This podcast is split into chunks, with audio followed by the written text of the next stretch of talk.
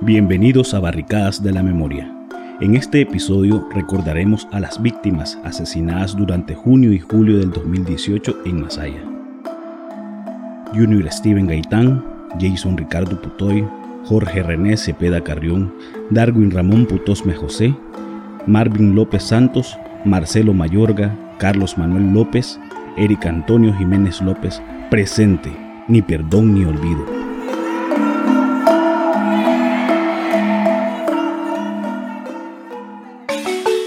Las primeras barricadas que se levantaron en abril de 2018 fueron en Monimbó, el barrio indígena de Masaya. Los pobladores arrancaban los adoquines de las calles para defenderse de civiles armados que entraban en camionetas, disparando a diestra y siniestra con el objetivo de saquear viviendas y negocios, así como de policías que salían con orden de matar. A finales de mayo ya habían ocho asesinados en Masaya. El pretexto, botar los tranques, símbolo de protesta y resistencia del pueblo. Las barricadas tomaron los nombres de los barrios donde se encontraban. El Coyotepe, Calle El Limón o La Salida, los del Fox, El Repliegue, San Carlos, El Pochotillo, Tanques de Mebasa, las del Centro, Países Bajos, Pancasán, San Juan, Las Siete Esquinas, Monimbo. Habían por lo menos 400 por toda la ciudad.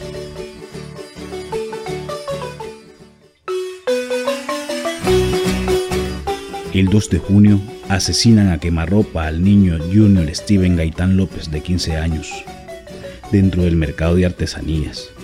Así recuerda su mamá Auralila López. Un niño alegre, un niño que le encantaba las actividades que había aquí en Masaya. A él le encantaba andar en las procesiones de San Jerónimo. le encantaba andar en los, en los torovenados en los aguizotes, todas esas cosas, a él le encantaba salir. Al día siguiente, el 3 de junio, de la Cruz Roja media cuadra arriba, cerca del Parque Central de Masaya, asesinan a Jason Ricardo Potoy, de 22 años, originario de Monimbó y artesano del calzado. Esto recuerda a su mamá, María Melania Potoy. Él ganaba muy bien, él era este, alistador de zapatos él me hacía mis zapatos. En ese mes de mayo, este, me llevó tres pares de zapatos y me decía, ¿por qué no se los pone? Él me ayudaba. Convivía con una muchacha que quedó de un mes embarazada. El 6 de junio asesinan a Jorge René Cepeda Carrión de 31 años, cuando estaba en una barricada situada en la estación de policía 25 varas al sur. Esto recuerda sobre él su mamá, Carolina Isabel Carrión. Él es reconocido como comandante Chabelo, ¿verdad? Porque este, como yo soy Isabel, entonces había gente que sí lo reconoció, ¿ya? el hijo de, la Isabel, el hijo de la Isabel.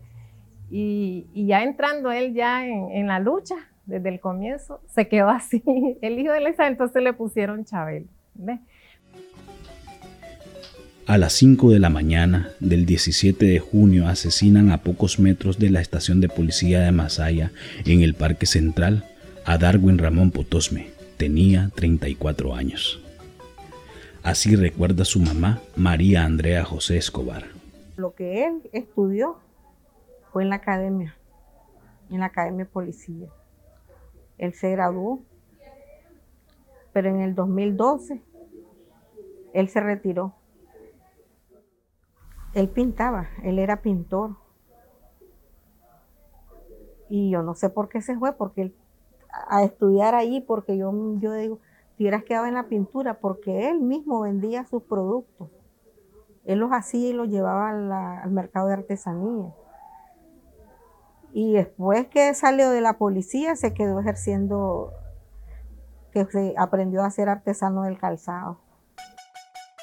El 19 de junio un enorme contingente de paramilitares y policías se dirigió hacia Masaya, con el objetivo de acabar con la protesta en esa ciudad. Primero derribaron el tranque ubicado en Ticuantepe, y en las primeras horas de la mañana estaban en el Coyotepe, dispuestos a matar a lo que se moviera. Avanzaron y llegaron al tranque de la rotonda San Jerónimo. Ahí, un balazo hirió de muerte a Marvin de los Santos López, que falleció unos minutos después. Él era sandinista y se sentía comprometido con esta lucha. Así lo recuerda su hijo, Kevin Matías López. Estaba disgustado que él decía que él no luchó por eso, que él sus ideales no eran eso. Él decía que está, el gobierno estaba haciendo desastres con la, y que ella estaba matando gente y todo eso y, y él ya no quería eso. Luego atacaron el barrio Fox y la calle Limón, limpiando de tranques hasta el centro de Masaya, sobre la ruta que sigue desde la entrada hacia la estación de policía. Prácticamente se tomaron la mitad de la ciudad. Los protestantes, defendiéndose con morteros, ofrecían poca resistencia. En ese momento, las iglesias católicas sonaban sus campanas en señal de alerta.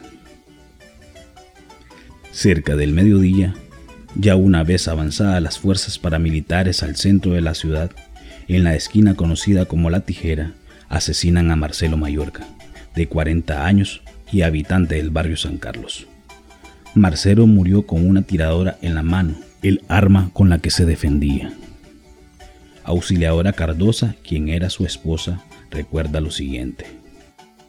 Le gustaba cocinar, le apasionaba cocinar, aparte de que pues, se había convertido en una obligación, porque no habíamos como dividido las cosas de la casa. Yo lavaba, el otro limpiaba y él cocinaba. La cocina estuvo. Pero cocinaba muy bien. Era un arte que se le daba solita. Eh, le gustaba irse con Ricardo, mi hijo menor, al estadito a practicar béisbol, que le gustaba mucho el béisbol. Era de los que, solo que no tuviera reales ni iba al estadio, pues no hubiera temporada, pero a él le encantaba el béisbol.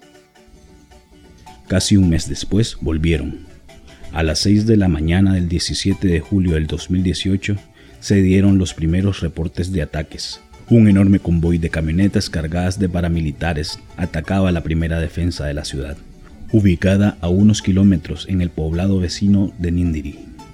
Cuando los paramilitares llegaron cerca de los tanques de Mebasa, en las cuatro esquinas de Monimbo, fue asesinado Eric Antonio Jiménez López, de 33 años, padre de un niño y habitante de este barrio.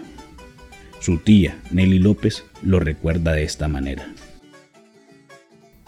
Él trabajaba en Zona Franca. Él, cuando él se sale de la de secundaria, se bachillera, él entra a la academia militar. Él tuvo como casi como seis meses en la academia militar, de ahí se salió y de ahí al ver que pues que ya usted sabe, con pareja, tenía que ver por ella. Entonces él se mete, comienza a trabajar en las zonas. De ahí estuvo en, trabajó en la Imotextil, después de la textil en la Dry y ya lo último fue aquí en la Hansaen de Niquinom.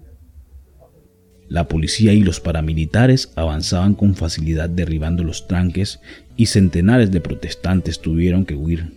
Varios fueron arrestados. Ese día lograron entrar hasta Monimbó y tomar el control de la ciudad. Desde el primer día que ocurrieron estos hechos, en medio del dolor y la desesperación, las madres y familiares de los asesinados reclaman justicia, sin recibir ninguna respuesta de parte del Estado. Hoy, dos años después, organizadas en las Madres de Abril, mantienen viva su demanda reclamando que se reconozca la verdad sobre quienes están involucrados en los asesinatos de sus hijos y que estas personas sean juzgadas por sus actos.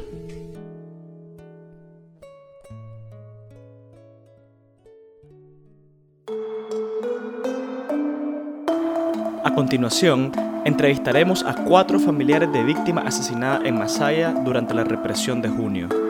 Nos acompaña Gema González, viuda de Carlos Manuel López. También estamos con Carolina Isabel y Yasser Carrión, madre y hermano de Jorge René Cepeda Carrión. Está con nosotros también Zoeida García, viuda de Marvin López. Gracias a todos por acompañarnos.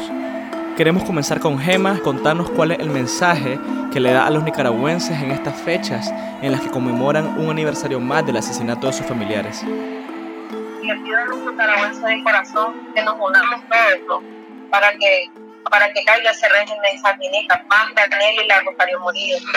Yacer, doña Isabel, ¿cuál es el mensaje de ustedes? Primeramente quiero agradecer a todas las personas de Nicaragua y los nicaragüenses que están fuera por acompañarnos, pero que también nos sigan acompañando a lo largo de este camino que es extenso. Y también desde aquí, del seno de nuestra familia, porque es lo más principal. Tiene que salir desde aquí la voz gritando la justicia por nuestro hijo, desde el mismo seno de nuestra familia, porque esto es lo más sólido que puede haber. Doña Sobeida, compártenos cuál es su mensaje a la población nicaragüense en estas fechas. El mensaje es, somos nicaragüenses, tenemos que unirnos contra un solo enemigo que se llama Daniel Ortega. estamos en un, en un año preelectoral y es cuando tenemos que unirnos para defender ese voto, defender esa Nicaragua. Todos la soñamos libre, todos la soñamos sin un tirano tenemos que ser conscientes de que no todos estamos dispuestos quizá a dar la vida. En este caso, todos ellos merecen ser recordados para toda la historia. Yasser, contanos qué acciones han realizado para mantener viva la memoria de Jorge. Para el aniversario, el primer aniversario, como su lucha fue por, por defender a los ancianos, eh, nosotros decidimos abocarnos al hogar San Antonio, asilo de ancianos de Masaya, donde están algunos, algunos ancianos que cuidan las monjas. Y organizamos por lo, que un pequeño homenaje a ellos, música para ellos, para que ellos se sintieran bien, y también una pequeña comidita para compartir entre nosotros. En la, en la noche, en la noche de ese mismo día, aquí entre familias y unos amigos, que son músicos, le hicimos un pequeño homenaje pues, con canciones vandálicas, con canciones propias del pueblo y pasamos pues entre familias, pues, recordándolo, homenajeándolo y pues compartimos en las redes pues, nuestro dolor y nuestro pensar. Siempre todos los seis ir al, al, panteón a visitarlo, pero no específicamente porque sea su fecha, sino siempre todos los domingos estamos yendo, más yo pues yo entonces yo llego, me tomo foto, video y le rezo su rosario. Conversamos con él, hacemos de caso que él siempre está con nosotros. Para nosotros, esta familia, él no se ha ido de la casa, él está aquí con nosotros, siempre está unido con nosotros, siempre lo estamos queriendo y sentimos el cariño y el calor de su corazón. Por mi parte, como madre, no me rindo nunca, no me rendiré, siempre estaré allí al lado de su tumba. Doña Sobeida, cuéntenos cuáles han sido sus principales apoyos durante estos dos años de lucha. El apoyo enorme ha sido en mi, familia y después ha sido la Asociación de Madres de Abril. En mi caso, sí he recurrido a AMAS en ciertos momentos difíciles que han habido en mi familia, ahora que ya no tengo el apoyo de, de ese pilar que representaba a mi esposa. Pero gracias a Dios me siento que no me han abandonado, me siento bendecida por esa parte. Hemos sabido que el gobierno ha ofrecido reparación a varios familiares de víctimas. ¿Cuál ha sido el caso de ustedes? ¿Le ha ofrecido el gobierno algún tipo de reparación? ¿Qué le han respondido? En mi caso sí, llegó la famosa comisión. Mi sostén ahora actualmente es una pequeña beneficia. Ellos me ofrecieron diversificármela, aumentarla, me ofrecieron terreno. Pues mi respuesta fue que si ellos querían ayudarme, que me devolvieran mis Solo eso, no quiero nada material.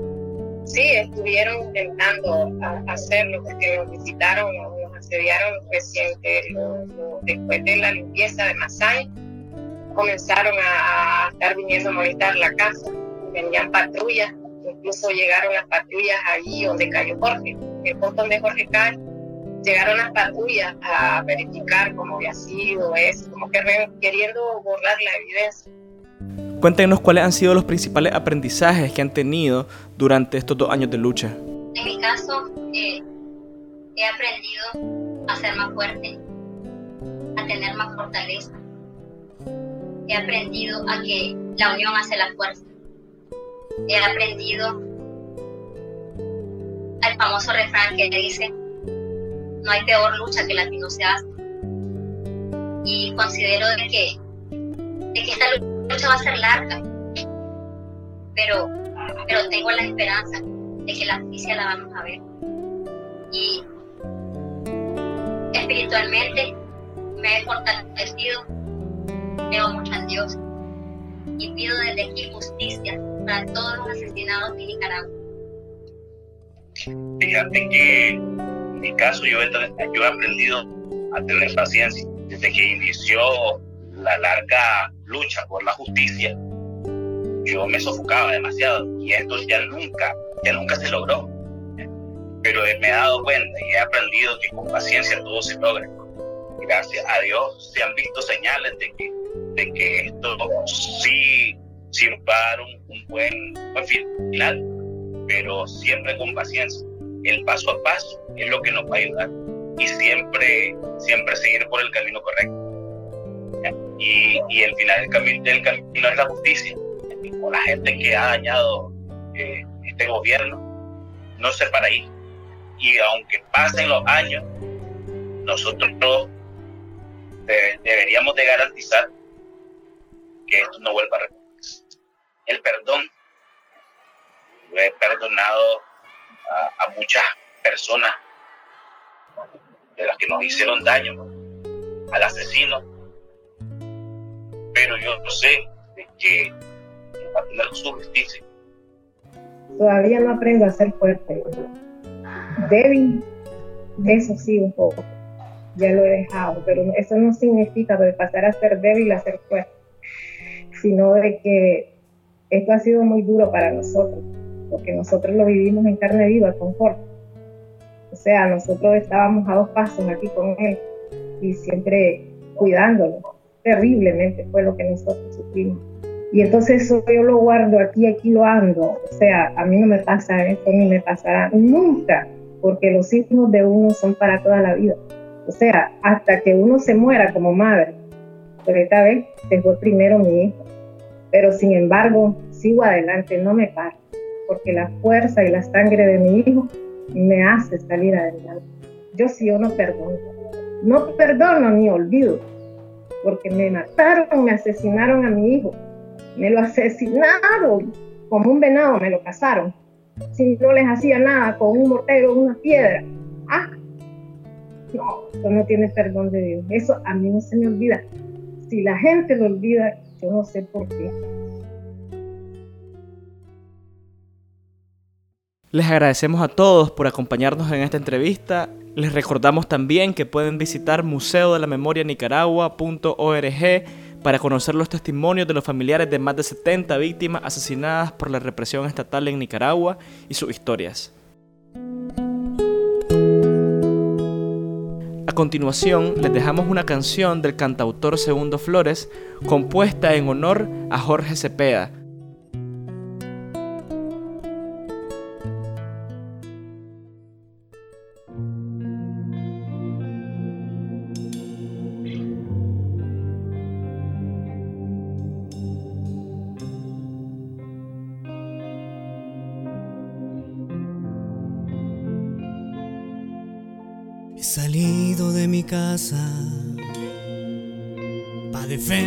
mi pueblo.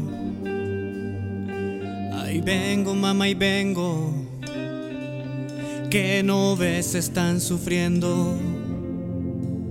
Son ancianos que no saben defenderse de injusticias que ellos no han ocasionado. Y si una bala atraviesa hoy mi mente, Caeré, pero seguirá mi legado. Detendrá mi pensamiento y no callará mi voz. Seré libre como el viento. Hoy mi cuerpo es monimbo. Detendrá mi pensamiento y no callará mi voz. Seré libre como el viento. Hoy mi cuerpo es monimbo.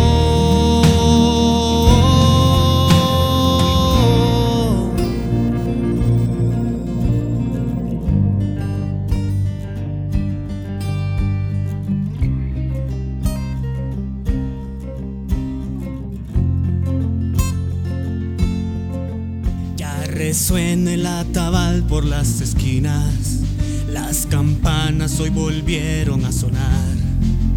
Es señal de que la muerte se aproxima y más sangre más allá correrá.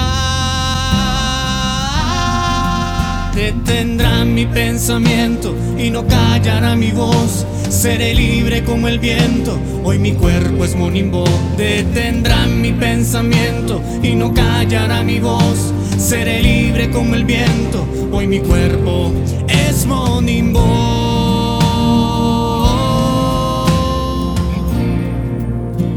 Jorge Cepeda Carrión, comandante Chabelo, es de los muertos que nunca morirán.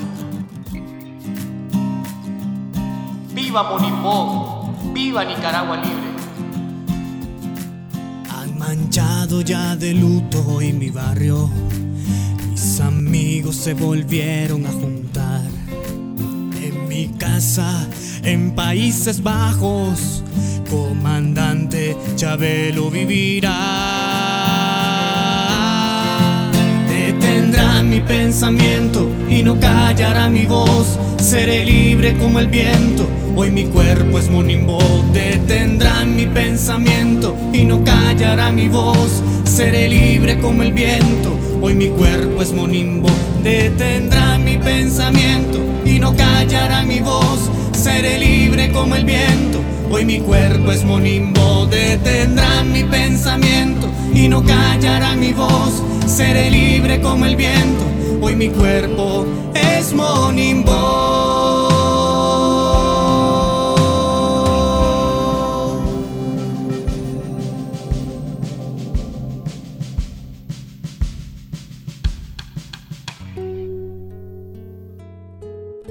Esto fue Barricada de la Memoria, un podcast de la Asociación Madres de Abril y Ama y No Olvida Museo de la Memoria contra la Impunidad. En el próximo episodio, homenajeamos a las víctimas asesinadas de León y Chinandega y conoceremos la lucha de sus familiares que dos años después continúan exigiendo justicia.